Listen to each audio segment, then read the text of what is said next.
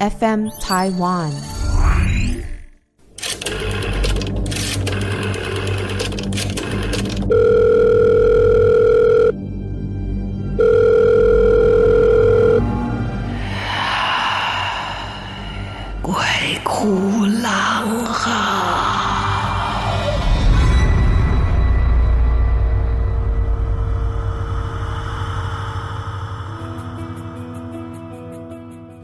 欢迎来到鬼哭狼嚎，我是郎祖筠。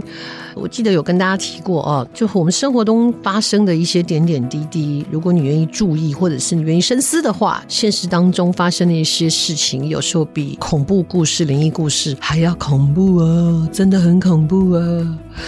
我自己呢，做老人公益已经二十五年了啊！中华民国老人福利联盟，光是在这个联盟里面，从成立啊，然后到设计很多的活动，以及呢，真的落实在各个社区里面，是全台湾的哈，每个地方我们都有自己的义工、志工，还有一些相关的在办公室里面啊服务的朋友们，那很不容易。所以我们从一开始很单纯的，像什么独居老人的照顾啊。啊，居家照顾啊，然后向政府去努力争取老人年金啊，还有各式各样的社会福利，一直到后来呢，我们还有修缮计划啊，修缮计划也感谢基金会的赞助。我想跟大家介绍一个纪录片哈，这个纪录片徐子柔导演，他原本也没有打算要当一个导演，他是因为他有一个九十四岁失智的奶奶，过了好多年，这奶奶一直都没有恶化，当然身体的机能还是有。一开始的动机很简单，就是记录奶奶的生活，到最后就变成一个电影。这电影多有趣！他是请他的奶奶跟这些社区里面的阿公阿嬷拍了一部《金刚战士大战僵尸》的 B 级电影。当然了，前面有奶奶会不小心受伤啦，还有很多的突发状况。这些社区的长辈们要怎么样来完成这个电影啊？那花了很多时间。而这些年来啊，这四五年来，这个导演呢，除了很努力的筹款、努力的在筹备这些内容之外，很令人感动。他是一边打工一边拍摄，一边跟奶奶相处。那所以希望大家可以来看一看这个纪录片，因为爷爷奶奶太真实了。你说演吧，像是在演，可是他们又保有自己的很特别的一个赤子之心哦，在里面。所以里面一定有很多自然发生的一些喜剧的部分。所以这些阿公阿嬷们呢，那时候也变得很红哦。啊，所以邀请大家来看一下阿公阿嬷拍的片哦。上映的时间是十月十三号，不用担心这个戏会带给你很多的感动。也许你也可以回头重视一下家中的长辈，或者是关心身边的长辈。邀请大家来看这部电影哈，叫做《邀阿公阿嬷拍 B 级僵尸片》，导演徐子柔打破大众对失智长者的标签，同时呢，也给予这一些照顾家中呢失智长辈这些家人呢一个安慰跟尊重。马上就要上映喽，邀请大家去看，记住片名《邀阿公阿嬷拍 B 级僵尸片》，我一定会去看，你呢？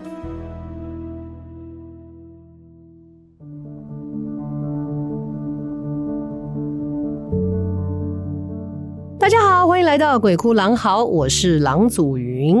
很多的故事的发生，我们说一些比较灵异的故事的发生哦。你看很多的场景，当然如果不是故意去逛墓园的话，那当然那是一个可怕的地方哈。但是你有没有发现，很多的故事其实会发生在电梯，包括一些校园鬼故事。你在电梯里面遇到的，就是因为我们真的听太多这样的故事哦。那真的发生在自己身上的时候，有时候自己会毛骨悚然一下。我记得我已经算胆子很大了。有一次是要去一个建筑大楼，我真的有点忘记了。就是我常常会去，可能是因为工作的关系。然后那个大楼的二楼本来是开一家像是 disco pub 那样的一个地方哦，蛮热闹的，或者是一个 lounge，我有点记不得了，好像是 pub，因为它蛮吵的。然后每次只要上去，刚好碰到有人要去的时候，那个二楼就会打开，你就会看到里面哇，很热闹，声音很吵，什么什么的。那它是一整栋，也就是说，它那一层楼里面的两间，它把它打通，变成了一个很大的一个 disco pub。那有一阵子没去了，后来呢，我就是一样要去那一家公司，可是那一天上楼的人只有我一个，我就按了电梯，因为公司好像在七八九楼这一类，忘了，我就按了。哦，假设他九楼好了，我来按了九楼的电梯，只有我一个人，所以当然只会有一个去处喽。也很奇怪，那个电梯就突然停在二楼。我心想啊，大概是有什么客人吧，哦，那打开，我最多就跟他说往上哦，如果你要下楼要等下一班啊这一类的。这个电梯就在二楼，啪打开了。然后打开那一瞬间，其实我心里面有一点毛骨悚然，因为那一家本来很热闹的 pub 关门了，所以那一栋呢铁门是拉下来的。然后窄窄的走廊，面对的电梯就是它的铁门，铁门还被人家画得乱七八糟的，旁边还堆了一些垃圾。就是我很快的迅速扫了一眼，然后还留了一盏小灯在走廊上，所以电梯门猛然打开的时候，我就看到，我有倒吸一口气，然后心里想：为什么它停在二楼？为什么它没有营业？发生什么事了？然后我真的是有一点发抖的去按电梯，然后我按了关门。半天才反应过来，那门才吭吭吭吭吭吭吭的关上。我心里面那时候真的有在想说：哇嘞，五六七八发生什么事了？然后我上了九楼才问九楼的这个朋友们说：那间不是开得好好的吗？说不知道，好像发生了一点纠纷，有人在里面打架。然后有人受伤啊，但是有没有人伤亡他不太清楚，伤是有的，有没有人亡他不太清楚。然后之后反正就很迅速的他就关门，然后那一阵子我刚好没有去，他就关门了。然后他还半开玩笑说啊，也好啦，那一间真的蛮吵的，如果晚上有人留下来加班的话，就会听到里面动词打词很多的声音啊。白天他是没有开的。好，我听了也不以为意，我就啊，原来是关门了，那还好。然后我就事情办完就要回家嘛，一样。按电梯按一楼，跟你讲，好死不死，他在二楼又开门了，又没有人按了。所以他这开门到底什么意思啊？没有出现任何诡异的状况，可是因为他关门，离铁门又很近。我说了，又有一盏晃悠悠的小灯，好吓人哦。后来就没有再发生了，就那一次，我也我也不知道这是在告诉我什么。没有人按，可是就到了二楼。你想象一下，那个没有人的地方，如果有人按了二楼的电梯，那是一个什么感觉？谁按的？谁？为什么要让我停在那边？好，电梯其实是很多恐怖事的来源啊，就像是我们节目介绍的那个怨鬼楼一样，哈，那一栋楼真实存在的那一栋楼的电梯也是真的。好像在那里读书的同学，如果知道的话，尽量都不会搭电梯，除非人很多。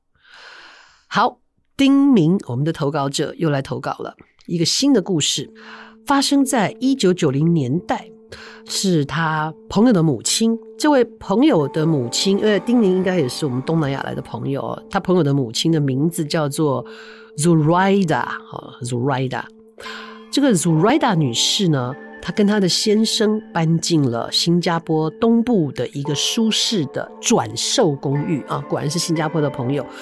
这个转售的公寓在他们住的地方是第十层楼，他们日常生活就上上下下就靠这栋大楼的一个电梯，而且呢，它这里的景观还不错。这个 Rida 呢是一个护士，工作的时间也不是很规律，因为护士大家知道会排班啊，有的时候是日班，有时候是午班，有时候夜班，有时候大夜班啊，都不一定，所以常常也会有深夜回家的机会，在一个。他说的命运多舛的星期四早晨，啊，就好，我再解释一下，就是新马一带他们流传，就是星期四是一个鬼魂可以自由出没的时间，所以呢，星期四大家都特别的小心。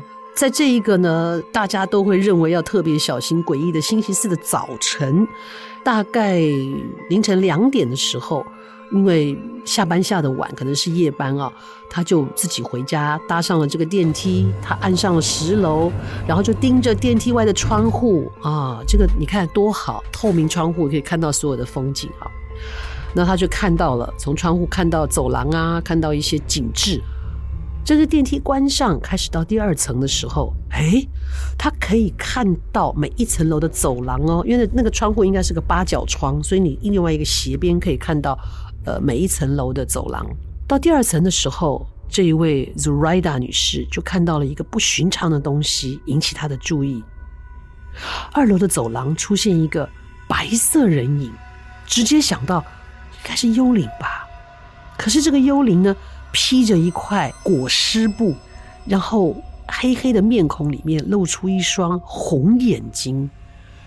虽然只是电梯一瞬间的经过，让这个 Zoraida 目瞪口呆，可是很快的电梯来到第三层，居然这个原来在二楼的人影又出现在了三楼。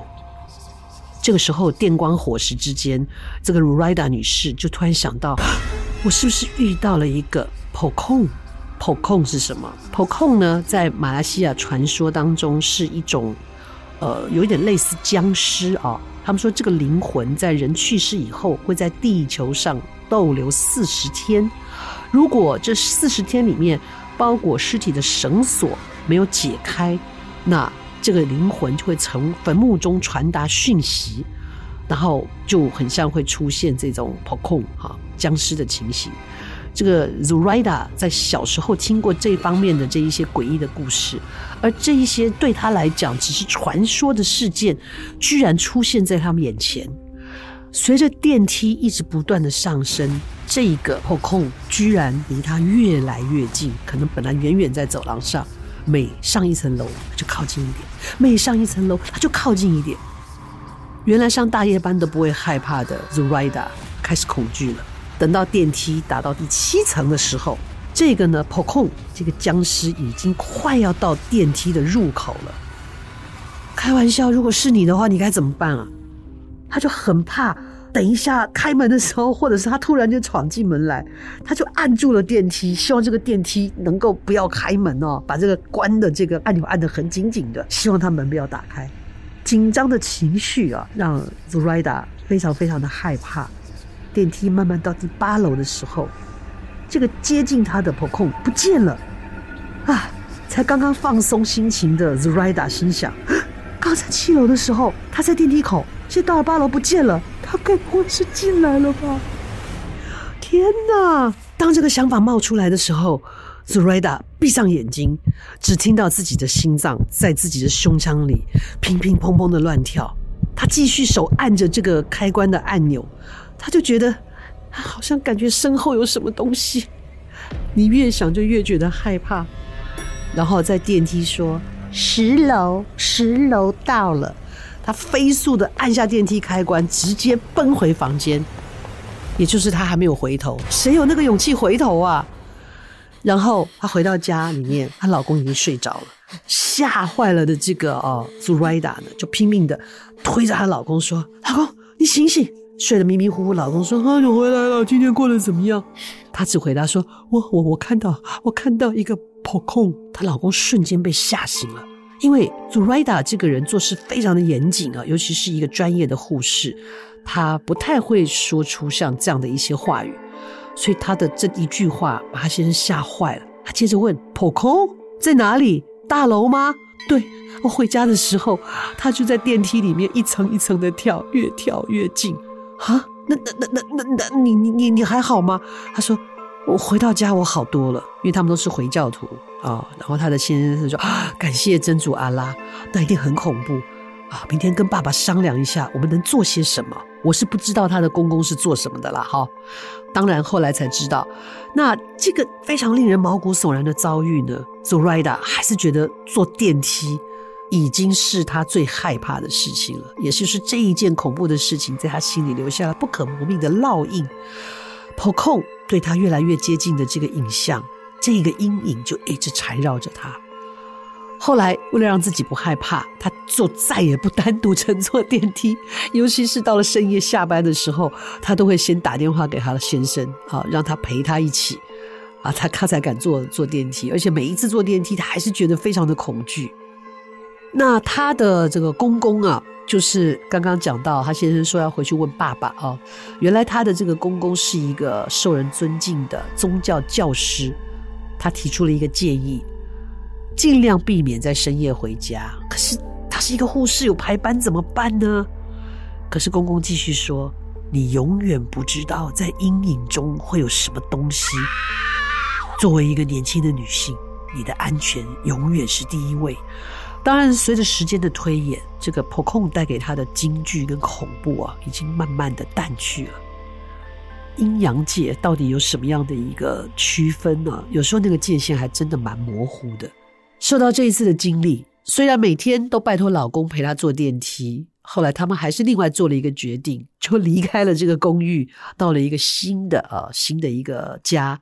我想这个新的家应该不再有电梯了吧？对我们听故事的人来说，听听就过去了。可是这个破控曾经出现在他的眼前，这件事情倒是成为他心中最恐惧的一个画面。好，这个是。来自我们丁明给我们的好新加坡的朋友给我们的故事。诶，我这样讲，今天听了故事的人会不会不敢搭电梯了？我很抱歉。那可不可以今天听完的时候，你下班的时候结伴好不好？那今天先不要一个人加班。那真的要下楼的话，打个电话请保全上来接你好了，好不好？再来讲一个这个故事，我觉得有一点小小的悲伤哈。很接近的故事，我们提过，但是通常都是以不同的样貌呈现出来。米奇说，这个故事发生在他自己跟母亲的身上。在农历七月的前两天，妈妈陪了一个他的朋友，一个阿姨哦，去了新庄一个很有名的城隍庙去拜拜。在上阶梯的时候，妈妈新买的鞋鞋底就突然坏了。而且妈妈要进去这个一个店里面拜拜的时候，身体感觉到一种奇怪的一个感觉，不舒服。庙里有人在帮忙收金，所以呢，我们米奇妈妈就立刻去收金，之后就跟这个阿姨一起回家了。那妈妈去庙里发生的这些事情都没有跟米奇说，只知道说她陪阿姨去城隍庙处理了一些事情。紧接着就来到了农历七月，七月开始没几天，米奇就做了一个梦。梦中有个小朋友在他家的门前门口的地方站着，然后画面是这小孩跟他妈妈说：“我不可不可以站在这里就好？”妈妈跟他说：“不行，你不能在这里。”梦中的妈妈就拿烧过的符水泼这个小男孩，要把他赶走。泼了水之后，在梦里面他看到了这个小孩的脸，听到他的声音，仔细的看看，原来是个小男孩。梦中呢，他是苦苦的哀求他的妈妈让他留下来。在梦里面，因为这一些画面让米奇很不舒服，就突然惊醒了。醒来以后回想这个梦中的情景，觉得很怪。然后嘞，后来就把梦中的内容告诉了爸爸妈妈。在他跟父母讲述这个故事以后，年纪四十的米奇才知道，原来他不是家里的老幺。在他之后还有一个第三个孩子。